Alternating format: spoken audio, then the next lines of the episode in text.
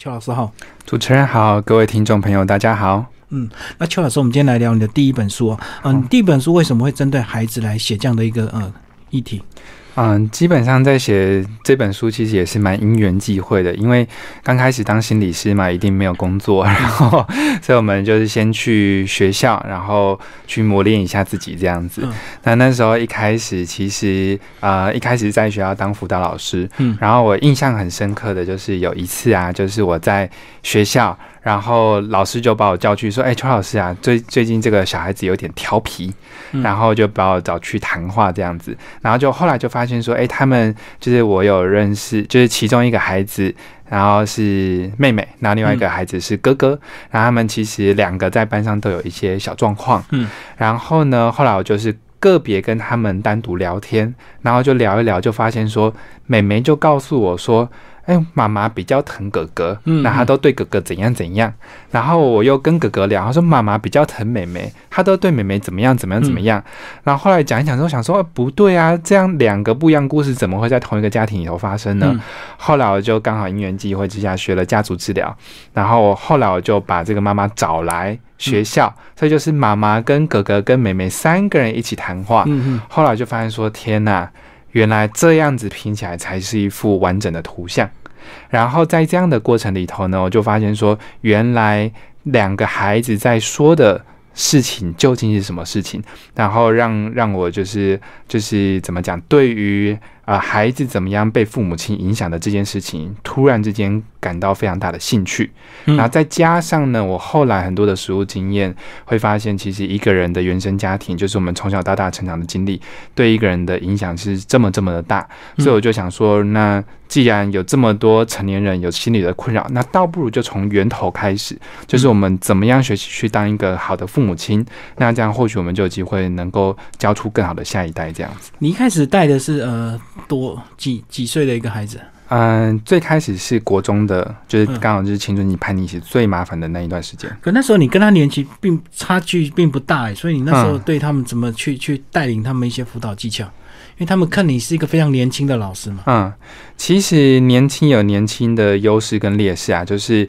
劣势当然我可能没有像一些资深的老师一样这么有经验，但是优势的话就是他们就会说，哎，这个叫大哥哥，他不会叫老师，嗯，所以他们的那个防备心啊，然后那种亲就是那种友善。然后亲和力就会比较高一点，所以其实，在学校里头，反而我会透过这个年龄上的优势，然后跟他们建立关系，这样子。嗯，那基本上孩子啊，青少年都是如此，就是呃。一开始你碰到他，就就是固执跟牛一样啊，或者是非常的就是失控啊，觉得怎么样都管不了他们。可是，一旦你跟他建立起关系的话，他对你推心置腹，他对你就是怎样，就是他他就是你最信任的人。所以基本上就是呃，说实在不能说辅导技巧，其实就是拿出一颗真心跟他们建立关系，有时候其实就是一个最好的帮助了。可是有时候熟了也会相对造成这个话会谈不完，对不对？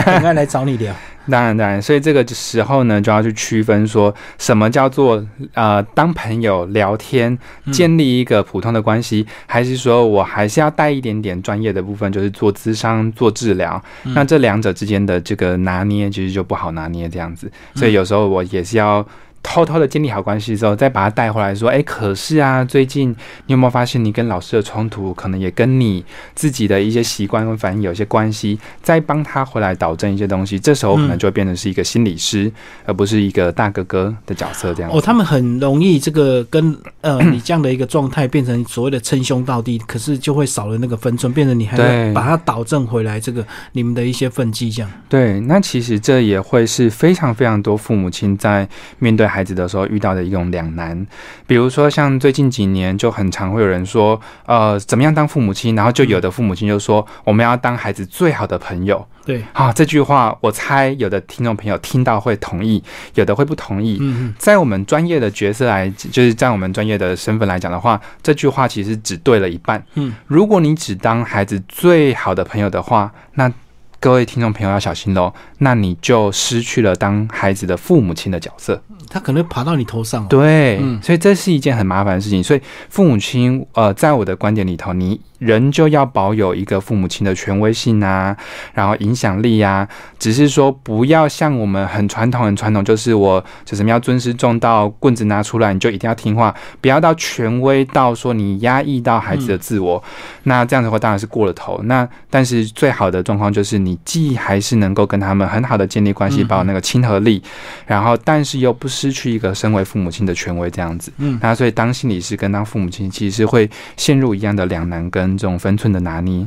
好，那接下来就来讲这本书的四个这个呃大架构，好吧？好，没问题。呃，在这本书里头，呃，因为上次跟金明大哥有访谈过嘛，就是老那个看过我的书，就发现说，他说，哎，我写的东西很扎实。是，那的确我在写书的时候，其实是呃是。一来是考量各位呃看书的人怎么样是能够更好的吸收，然后里头也有一些模逻辑跟脉络这样子。比如说呢，像我第一章我就写的是啊，等于是先帮大家暖个身，做好心理准备啊。比如说，我们需要先调整好自己的状态。把那一个改变的责任拿回来自己身上，比如说我第一章就写到一句话，叫做“呃，父母先走出来，孩子才有改变的可能性”。所以不要马上想着说我要去改变孩子，让他变成是一个我理想中的孩子，而是先从自己开始做起。那第二章呢，我就开始去分析不同的孩子他。之所以会有一些问题行为背后的一些原因，可能会辅以一些心理学的理论啊，或是大脑科学啊，让大家比较能够有一个脉络性跟系统性的东西去了解孩子的问题。比如说，孩子的情绪困扰，可能跟他的大脑结构有关。然后，孩子比如说很容易会有一些问题行为，分析的几个类型。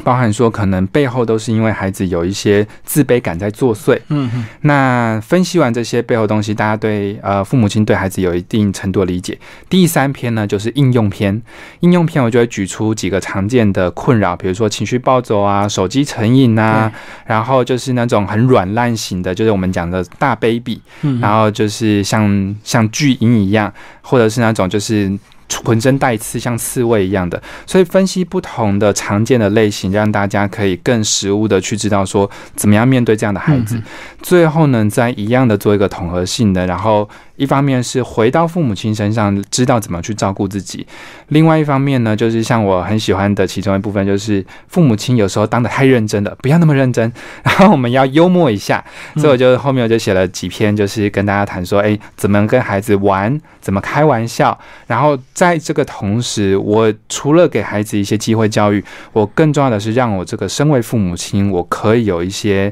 啊，自己能够放松，甚至能够成长的机会，所以就是从父母到孩子，再回到父母这样的一个架构。嗯，好，这个四大部分都稍微介绍完。那一开始我们就先从这个亲子这条路，为什么要跟小孩来共学？呃，父母亲走出来才会带动小孩的成长。那共学到底有什么重要性？嗯，因为我觉得其实我自己做了非常多亲子教养，就是跟父母亲谈论怎么样当一个更好的父母亲。常常我在第一次见面的时候，我就会做一个功课，就是很多父母亲来说：“邱老师，邱老师，拜托告诉我，我孩子现在我有一些困扰，有些问题的，身为父母亲的我应该要怎么办？”对，这时候呢，你有没有发现，其实父母亲他就在一个检讨自己。的一个位置，就是说我哪里做的不够好，嗯，然后我要要求自己再变得更好。其实，在这样的过程里头，我们就像是一个啄木鸟一样，就是不断的在寻找自己的错误，然后哪边错的越多，我就拼命往那个地方改。可是你看哦，在这样的过程里头，其实我们的感受其实是不好的，我们会觉得我们。就是就像孩子在拿到考卷，每次我错的地方都圈起来。我考一百分，我考九十分的地方没有被称赞。那其实一个父母亲会当的是越来越挫败的，所以我才会在第一章写刚刚金明大哥提到的，就是与孩子共学。也就是说，我在教孩子的过程中，我不只让孩子成长，父母亲自己本身也能够成长。比如说，我随便举个例子，比如说我看到这一个孩子。总有某一些行为让我恨得牙痒痒的。相对于这件事情来讲，我的老公、我的先生看到这件事情，其实他就没有太在意。可是他就在意另外一件事情。嗯嗯。那你在想，那妈妈在意这件事情，爸爸在意另外一件事情，那究竟是这个孩子就是就是客观来讲，真的这个地方？绝对错的比较多嘛？其实不见得，有可能是因为妈妈特别在意孩子的成绩，有可能是因为他小时候他自己的成绩不好，对，被瞧不起，所以他才会特别在意成绩。那爸爸特别在意他的品性，那可能是因为他从小教育，可能他在一个日本家庭长大，嗯，所以就特别在意孩子的纪律。所以也就是说，我看孩子的。状况，我也一部分能够折射回到父母亲自己本身的一个习性啊、个性或是成长的背景，所以这样子的一个角度，或许能够帮助父母亲理解孩子之外，更能够帮助父母亲理解自己究竟发生了什么事。嗯，可是这样讲，我们知道共学的好处，可是呃，父母亲如果真的要共学，有时候他们又怕失去他们父母亲的一些尊严跟地位，所以他拉不下脸跟小孩子一起互相学习，或者是一起讨论一些事情。嗯。的确，的确，金明大哥讲到非常非常多父母亲会有的一个担心，但是说实话，我自己是毫不担心这一点。为什么呢？在我过去的经验里头，其实父母亲如果能够跟孩子去坦诚自己的脆弱啊、困难啊、无助啊。就是当然，你不是要说要跟孩子求饶的那一种程度，就是比如说，有的时候我就常常跟跟孩子说，哎，那个叉叉叉，其实我呃，好举一个例子好，比如说出去，我跟我的姐姐的孩子出去玩，然后姐姐的孩子就是我的外甥，他就拼命的想跟我玩，因为他很喜欢我，可是我玩了一整天到晚上，我已经累了，就没有力气了，我就会跟他说。那个叉叉叉，就是九九今天陪你们出来玩了一整天，那我已经累了，我可不可以请你帮我一个忙？那这边我就停一下，然后那孩子就会问我说：“哎，什么事？”我就会说：“那我想要有半个小时的时间，你暂时先不要打扰我，因为我现在非常的需要休息。”嗯嗯，所以你看哦，其实我就在跟孩子去表现跟呈现我的。我的困难，我的需要，我甚至请孩子来帮我的忙。嗯，这个时候呢，孩子反而会觉得说：“哎，我是一个有力量可以让孩子不让舅舅休息的一个小朋友。”哎，其实他反而会对自己的自信是增加的。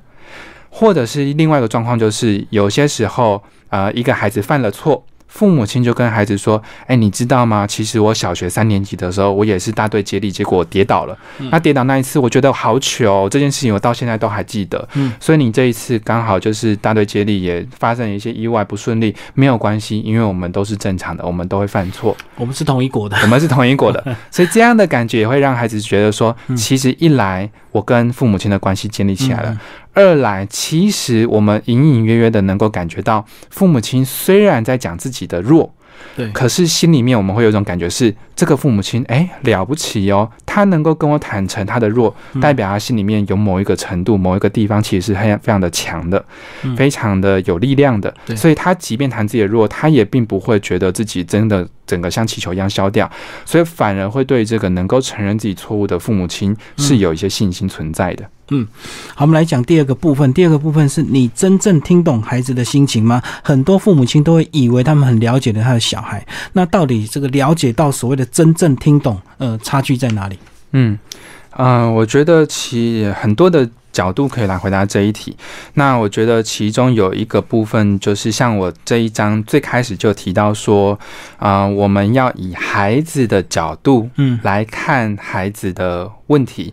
比如说，以父母的角度，我们看孩子，我们就说，哎呀，你怎么每次都说谎？嗯，真的是一个非常的不伦理、不道德、非常的坏的孩子会做的事情。因为我们有个道德的评价、社会的框架。去判断这样子是这样子做是错的，嗯，但实际上呢，孩子会说谎，那就是因为他非常的想要保护自己，嗯嗯，他非常的就是害怕父母亲责骂自己，并不是说我因为这样子去理解孩子说谎的原因，我就认同他这样子做是对的，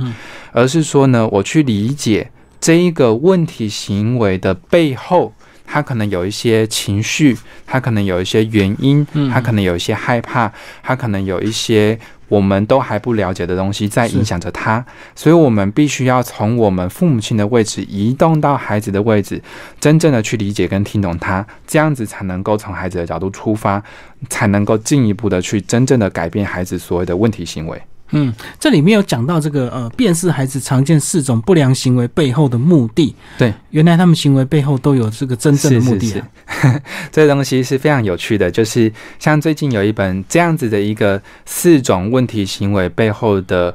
呃，错误目的呢？这样子的一个词是从一个叫做阿德勒学派。嗯嗯那阿德勒，我猜如果是有钻研一些心理学书籍的听众朋友，可能不陌生。像前几年非常非常红的一本书叫做《被讨厌的勇气》嘛，它其实就在讲阿德勒学派。那阿德勒学派它其中里头提到一个非常重要的一个理论基础，叫做目的论。嗯目的论的意思呢，就是我们每一个人我们在做某一件行为的时候，它背后可能是有目的的。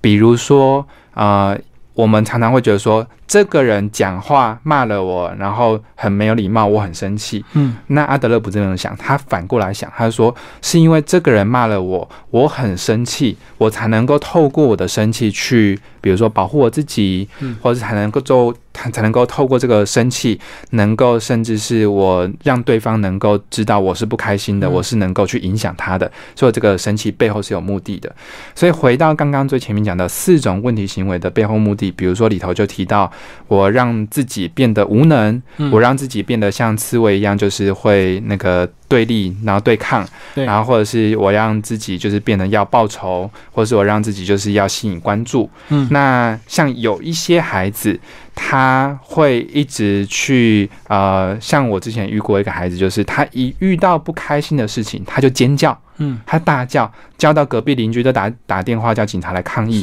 然后我们就想说，我们就他就问说，邱老师啊，这个怎么才能让这个孩子不叫？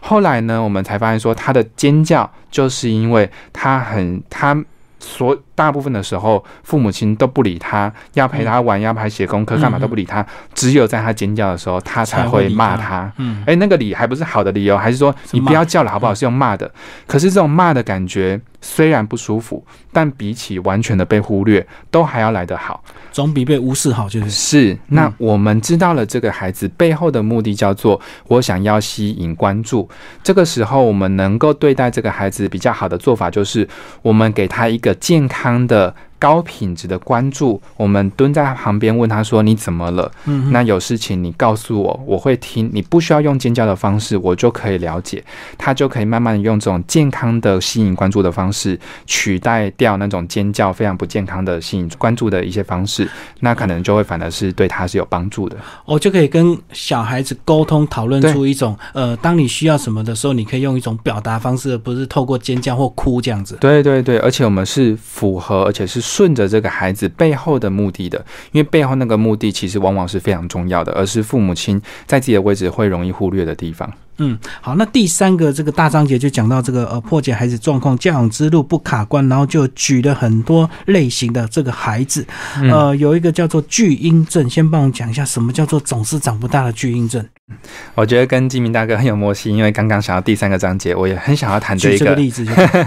因为我会觉得这基本上是最近这二十年、三十年来的一个普遍的现象。那为什么会有这个现象？其实这个说起来是蛮有趣的。嗯比如说呢，像比如说现在假设说新生代三四十岁，然后当父母亲的这一代好了。嗯其实我们往往是在我们小的时候，可能是我们的父母亲还是在这种比较高压、比较权威的这样子的一个情境底下长大的。那那我们就会对于那种比较不讲理，或是只拿着棍子、只拿着父母亲的权威，就压抑着孩子的这种自我需求这件事情，我们是会非常的敏感，嗯甚至会带带点厌恶。所以很多父母亲他们在从小经历这样的教育，长大之后呢，他们会在自己成为父母亲的时候，他们会努力当一个不权威的父母亲。嗯这个时候呢，父母亲就放掉了刚刚讲的当父母亲的力量，当父母亲的这种权威感。嗯这个时候，孩子就会有一种感觉是父母亲是没有力量的，嗯。所以他要么就是我会就是父母亲他会当一个全能的父母亲，就是孩子要什么我就给他，对。再加上现在少子化的需求，所以孩子就会就是茶来伸手，饭来饭来张口，嗯然后就做什么事情，就是我用的东西都是最好，还用的是 iPhone，那所以我就会变得是一个非常非常像是巨婴。巨婴的意思就是我的身体已经到了小学、国中，甚至到了高中，嗯。但是我的心里呢还像小学生，啊，甚至是就是幼稚园，甚至像刚讲的小 baby。嗯那这小 baby 的状况就是就是就是内心其实是一个长不大孩子。那这个长不大孩子通常会搭配着一个过度全能、过度就是什么事情交给他都一手包办的父母亲，才会养出这样的一个小 baby。就父母越强，自然就造成这个小孩他长不大，就对。是是是，所以呃，大家会发现，其实我们讲的一直都不是孩子，我们讲的是孩子跟父母亲的配对。孩子怎么样？为什么会长这样？可能是父母亲扮演了另外一级的角色，父母亲扮演另外一级的角色，我们就会更让孩子变得长不大。那这两个是相辅相成的。嗯，我们在新闻上确实也看到蛮多这个艺人的小孩啊，他们这个可能是把小孩呃对提供太好的一个环境了，所以反而疏于管教，最后他的小孩可能做出一些很幼稚的行为，就对或者是我们也很常见一个现象，就是我们会在这种过度保护、疏于管教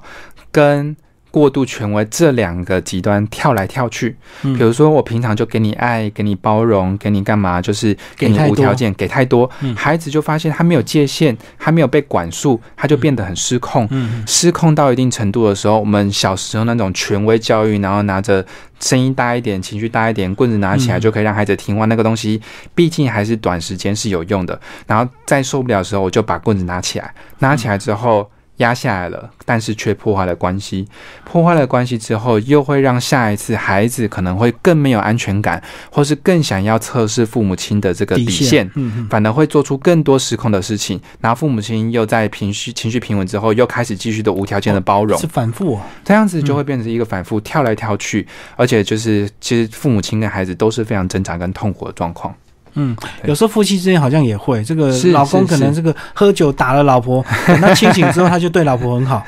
然后到了下次他又喝酒又打老婆。对，嗯然后而且他在忏悔的时候，他是真心忏悔哦。嗯，嗯嗯他是真的觉得自己这样子真的糟糕透顶，然后竭尽所能的去讨好，对，对结果那个讨好其实反而又会种下下一次的一个种子，这样子一直反复这个恶性循环。很可怕的事情。好，那有一种叫做玻璃老鹰型啊，这个我们比较不了解。诶，为什么玻璃 看起来很强壮的老鹰，结果它是玻璃做的吗？对，这个其实是我自创的一个隐喻。词啊，嗯对，对对，但是我觉得这个隐喻其实我自己觉得还蛮贴切的，因为我自己就是这样的一一款人。嗯因为像我啊，像我高中是念南一中嘛，台南的第一高中这样，然后大学是念台大，研究所是念国北，那基本上都是一路走来的第一志愿。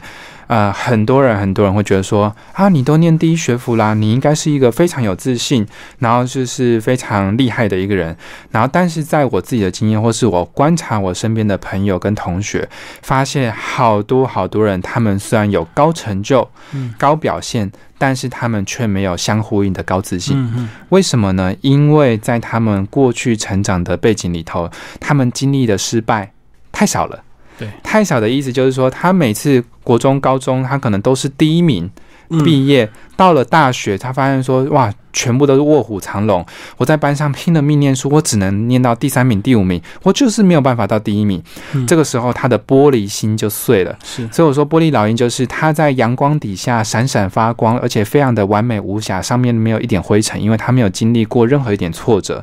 等到他遇到了第一个挫折的时候，他可能摔了，他就整个浑身碎骨，整个碎掉。所以你看到很多我们台大其实有一栋楼，就是就是特别有名，拿来跳楼用的，就是大家想说，你都已经这么的高成就，都已经人生胜利组，你跳什么楼啊？那就是因为他从来没有经历过挫折，所以他在面对挫折，他对于这种挫折的人容忍度，或者对挫折耐受度，怎么样去面对这个挫折的能力，他其实是缺乏的。那这就会让一个孩子变成是一个玻璃老鹰。哦，就看起来很厉害，可是内心却很脆弱，就对。是的，那一旦，遇到挫折的时候，是。马上就自我毁灭。是，而且这也跟从小到大教育是有关系的。也就是说，当一个孩子他犯错的时候，父母亲给他的态度是什么？父母亲会说没关系啦，就是下次就就是再努力就好，嗯，还是会说，哎，你怎么明明可以考九十分，你就是你居然只考八十五分，这边的错，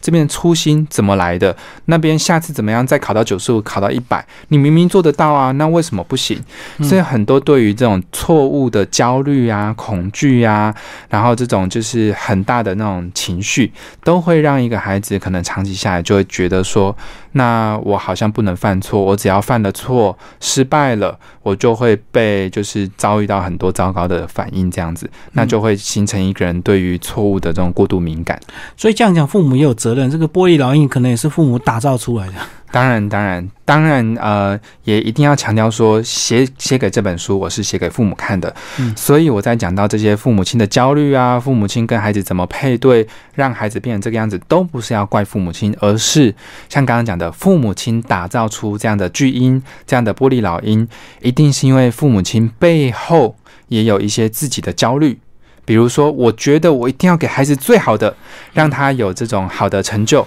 那我对他的未来才能够觉得我尽责了，就不要输在起跑点。对对对，这些全部都是父母亲的焦虑，或者这是父母亲他们从社会上学来怎么去爱孩子的一个方法，但是这个方法不见得是最好的方法。所以提到说父母亲可能不小心，我都会强调说不小心造成孩子这样状况，千万不要因此。大力的去批判跟责怪自己，而是看到自己。如果真的有一些错，出了差错或是错了，我们就修正就好了嘛。所以，我们对待孩子用一种包容的方式，我们对待自己也是用一种包容友善的方式，慢慢去调整，慢慢去修正，这样子就好了。嗯，在这个章节里，总共讲到这个七种不同类型的孩子。那我们刚刚已经介绍两种哦，那其他的部分的听众朋友可以自己找书来阅读。最后再介绍一个就好了，就是所谓这个老师爱吵架的手足竞争，这个是很多父母的困扰，他实在 永远不。不知道两个兄弟，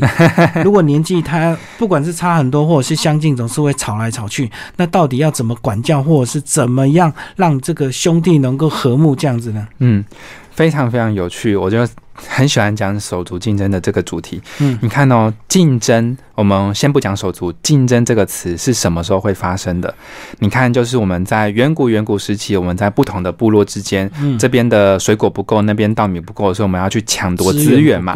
所以竞争的本质就是在资源有限的情况之下，我要尽可能的去得到我活下去的这种这种这种利，就是这种资源这样子。那在远古时期，我们抢的是水果，是粮食，在一个。个家庭里头，呃，我们父母呃那个手足之间，他们争取的就是父母亲的爱，嗯，跟关注。那为什么手足竞争总会演力演变到一个白热化的状况？那就是因为在我们的内在，我们记忆里头写下来的一个剧本，叫做如果得不到足够的父母亲的关注，我会死。嗯，因为在远古远古时期，可能是那个最强壮或是最能够得到关注，才能够活下来。这就是为什么手足之间都是那么的激烈的原因。嗯，那怎么样对这件事情能够解套呢？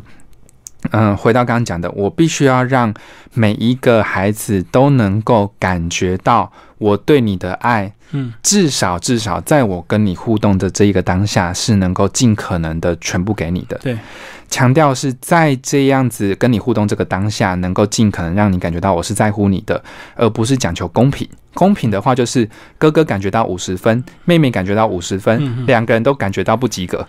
这样子父母亲就非常的难，而且为了那个公平会非常非常的困扰。像我书中就提到一个非常可爱的小例子，就是嗯，那个例子是这样子，就是有一个老妈妈，她过世了，过世之后呢，呃，她就。就是她就呃，应该是这样子，从孩子的角度出发，就是呃，孩子在妈妈过世之后，就是他就跟他的兄弟姐妹聊天说。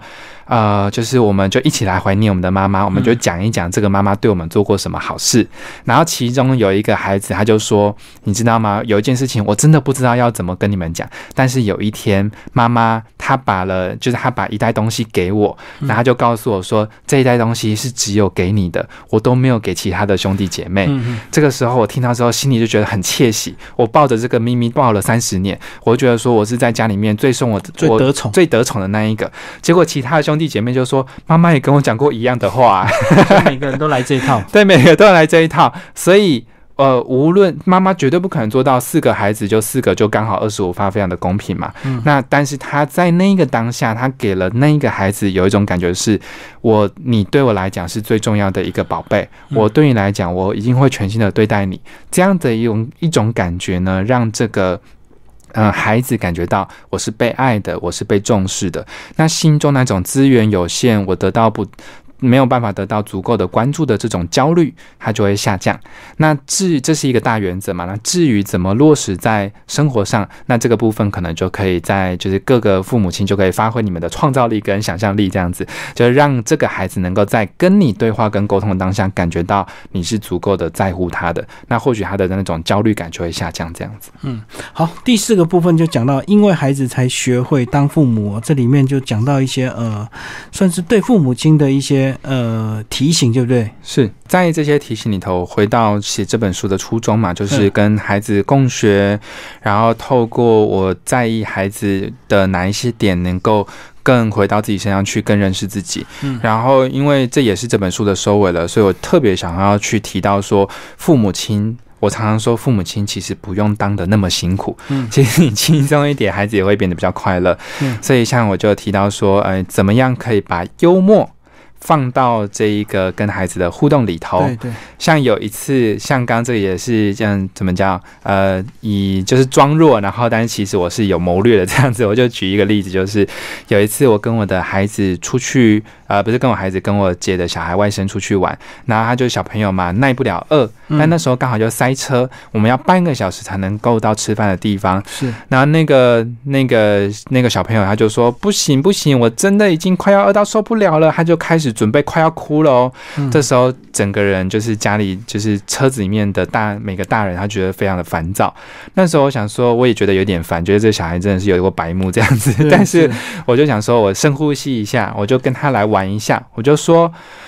你很饿对不对？我跟你讲。舅舅，我也好饿哦，嗯我也饿到已经快要不行了，快要昏倒了，然后就开始那么演戏。后来就说，不然这样子好了，我们跟那个小叮当，我的那个年代叫小叮当啦，现在这个年代叫哆啦 A 梦。对，我说我就跟哆啦 A 梦借个任意门好了，我们看可不可以借个任意门，就可以直接瞬间移动过去那个地方。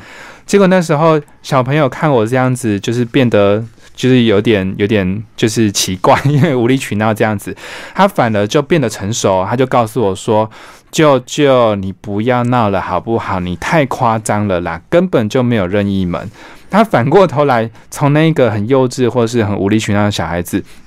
变成是那一个变成熟，然后去嗯安慰我的那个小孩子这样子，然后我就觉得说这这一个感觉真的是太有趣了。所以有的时候我常常会觉得说，跟孩子相处的一个最我最喜欢用的一个心法叫做：你不要当一个全能的父母亲，嗯你要当一个很多事情其实你不会，你在学习，而且跟谁学习呢？跟你的孩子学习。所以你遇到任何的，你遇到一些困难，遇到一些无助，遇到一些状况的时候，你就问你的孩子嘛，啊，妈妈，现在遇到一个困难，我现在又想要休息，因为我累了一整天，嗯但你又希望我可以陪你玩，然后这样子该怎么办呢？因为我不陪你玩，你会很失望。对。可是如果我陪你玩，我又会累到明天没有力气上班，我会变成是一个僵尸妈妈，太累了。那我想问问看你该怎么办？这时候孩子他就会告诉你，他非常非常可爱的小脑袋小脑袋里头，他提到的一些想法，嗯这些想法你会觉得一来你会觉得很有趣，是二来他就负起了解决问题的责任。